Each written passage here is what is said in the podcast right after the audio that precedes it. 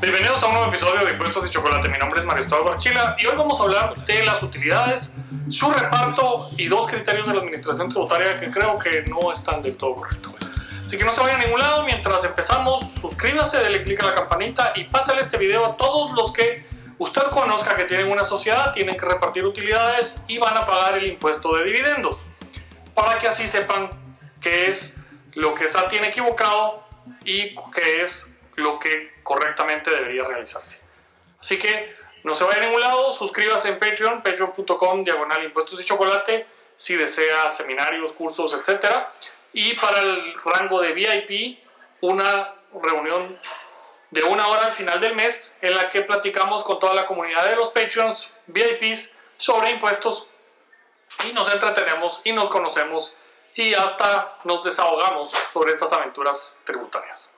También estamos en Spotify, estamos en Facebook, Impuestos de Chocolate, en el blog impuestosdechocolate.com y por supuesto en el canal de YouTube, para los que no sabían, el canal de YouTube Impuestos de Chocolate también lo pueden buscar y ahí nos van a encontrar. En Twitter estoy como Impuestos y Choco, así que por varios lugares también hay un canal de, de Telegram al que se pueden suscribir, Impuestos y Chocolate, y con ese pues van a recibir la información cuando haya episodios nuevos o alguna noticia de impuestos que valga la pena compartirles. Así que empecemos. Utilidades y los criterios tributarios sobre las utilidades y dividendos en las sociedades.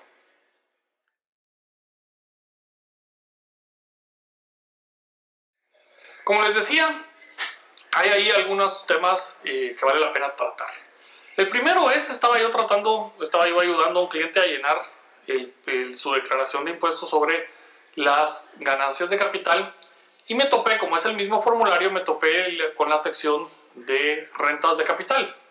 Me llamó muchísimo la atención que el formulario pide que se establezca los años de las utilidades que se están repartiendo. Y esto, pues finalmente no es correcto. Las utilidades de la sociedad se convierten en utilidades acumuladas y cuando la asamblea decide repartir utilidades como dividendos, entonces establece un monto un monto por acción de cuánto se va a repartir o establece un monto total de las utilidades, ya sea del periodo o de las utilidades acumuladas a repartir. Pero no se reparten los dividendos por los años en los que fueron creadas las utilidades en cada uno de los periodos. Eso no, no es la forma en la que una sociedad anónima lo decide. Por las utilidades acumuladas, simple y sencillamente son una cuenta histórica. Y puede resultar que no haya flujos de efectivo suficientes para pagar esas utilidades y simplemente siguen estando ahí esas cuentas de las utilidades acumuladas. Cuando la asamblea decide, decide pagar un monto de esas utilidades como dividendos. Y no es que vaya a decir, ah, voy a repartir las utilidades del año 2015. Eso no funciona así. Decide repartir de ese monto completo de las utilidades acumuladas o utilidades retenidas y las utilidades del periodo, decide repartir una cantidad a los accionistas. Luego tenemos que saber que las utilidades acumuladas no tienen como contracuenta efectivo, no es que estén en caja los montos que aparecen ahí de utilidades retenidas, porque ese dinero sigue dando vueltas. Entonces puede ser que la compañía tenga utilidades, utilidades que ha ido acumulando a lo largo de su historia, que no ha repartido utilidades porque se ha seguido utilizando ese efectivo para mantener la operación y por lo tanto no hay efectivo suficiente para pagarlas.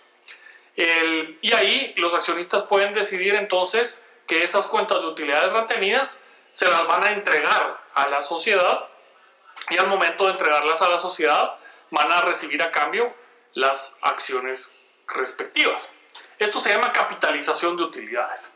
Y aquí es donde también la Administración Tributaria y algunos tribunales, tristemente la Corte de Constitucionalidad y la Corte Suprema son de estos tribunales que eh, de derecho mercantil pareciera que no, que no saben mucho. De la Corte de Constitucionalidad, pues, eh, digamos, no me extraña a lo largo de los últimos años su jurisprudencia cuando son temas mercantiles ha dejado mucho que desear. Por ahí hay unas sentencias del año 2016 en el que la Corte de Constitucionalidad dice que los cupones de las acciones no son un documento que compruebe el pago o que sirva para el pago de los dividendos. Y cuando uno va al Código de Comercio y busca la regulación del Código de Comercio respecto a cupones de acciones, se va a encontrar uno, sorprendentemente, que el Código de Comercio establece que los cupones de acciones, cuando existen en los eh, títulos de acciones, el accionista entrega el cupón a la sociedad a cambio de los dividendos que le corresponden a esas acciones. Porque la función de un cupón de una acción es cabalmente cobrar los dividendos. Esa es la función que la ley le da.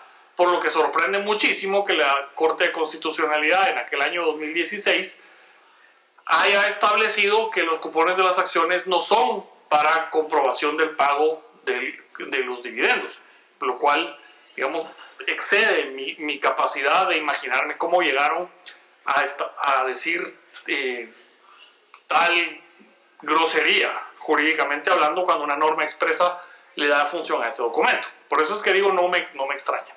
Cuando vamos a la capitalización de utilidades, hay que entender que lo que sucede es que mientras las utilidades están como utilidades retenidas o utilidades del periodo, el accionista tiene derecho a solicitar que esas utilidades le sean repartidas como dividendos.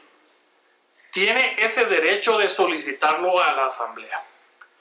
Si la asamblea decide capitalizarlo, recordemos que es un voto por acción, así que él puede tener eh, acciones pero no tener una mayoría suficiente para decidirlo, sino que la mayoría decide capitalizarlo, lo que sucede es que deja de tener derecho a pedir que se le reparta. Ya no podrá invocar ese derecho porque ya no hay utilidades por eh, acumuladas que pueda invocar como sustento a solicitar el pago de sus dividendos. ¿Y eso qué quiere decir? Le paga a la sociedad muchísimo más capital, se despoja de un derecho, pierde derechos ante la sociedad y ahora es responsable por actos que cometa la sociedad ante terceros por esa cantidad de capital que tiene pagado. Y de esa manera, entonces, el accionista se le reducen sus derechos societarios y se le entregan títulos de acciones a cambio. De ahí que es imposible pretender que eso sea un reparto de dividendos en especie, como la Administración Tributaria ha dicho y algunos tribunales le han avalado. Porque lo que sucede es que el patrimonio del accionista muta y deja de ser una posibilidad de cobro haberle entregado su patrimonio a la sociedad como capital de manera directa. Y de esta manera, pues, como les digo, se reduce. Y lo que se acrecienta es el patrimonio de la sociedad como tal. Así que no procede el cobro del impuesto de dividendos porque no hay dividendos pagados, no hay un pago de dividendos en especie. ¿Qué es un pago de dividendos en especie?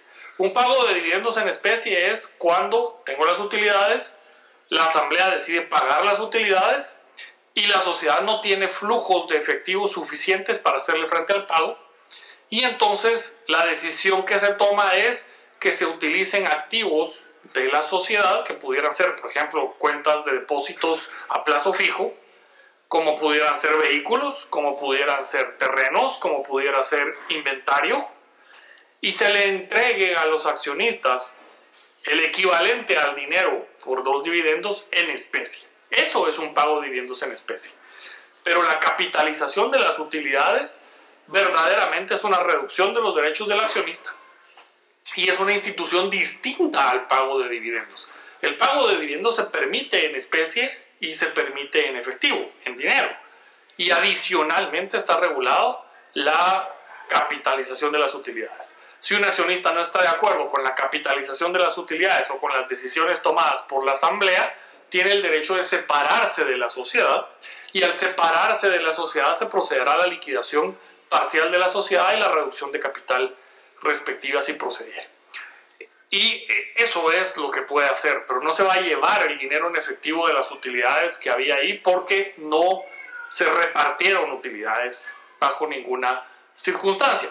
Entonces, eso es, eh, digamos, un, un, error que tiene la administración tributaria, de nuevo, avalado por ciertos tribunales, Eh, tristemente, nuestra Corte de Constitucionalidad eh, pareciera ser de esos tribunales que la parte mercantil la tiene un poco flojita y que eh, debería de revisar sus criterios.